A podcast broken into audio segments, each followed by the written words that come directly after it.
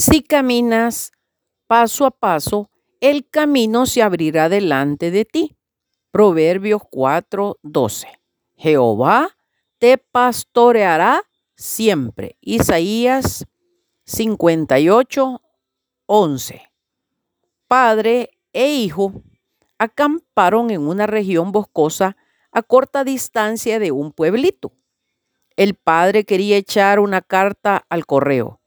Le pidió al hijo que la llevara y lo condujo hasta el sendero que le llevaría hasta el pueblo. Pero papá, dijo el muchachito, ¿cómo puede ese camino llevarme al pueblo? El padre le tomó la mano y levantándola con la suya, le indicó un lugar en la distancia. ¿Ves al final del sendero aquel árbol grande? Sí, señor.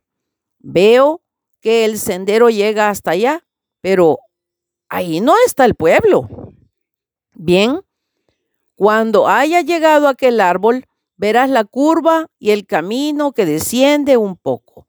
Camina hasta el árbol y sigue el sendero hasta que llegues a la curva siguiente y continúa hasta que veas algunas casas. Cuando llegues a las casas, vas a ver el correo. Ahí puedes echar la carta.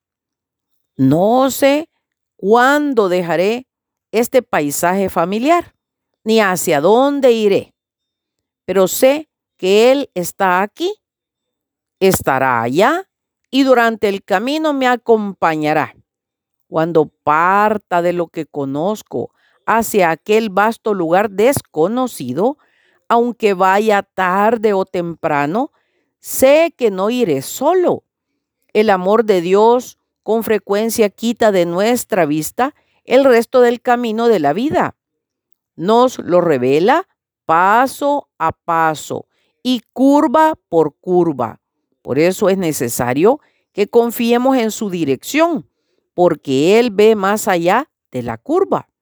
Él sabe lo que hay más adelante y sabe si podremos hacer frente a una situación ahora o más adelante. Él consulta nuestros deseos como Padre sabio y amante. Las curvas no son el final del camino.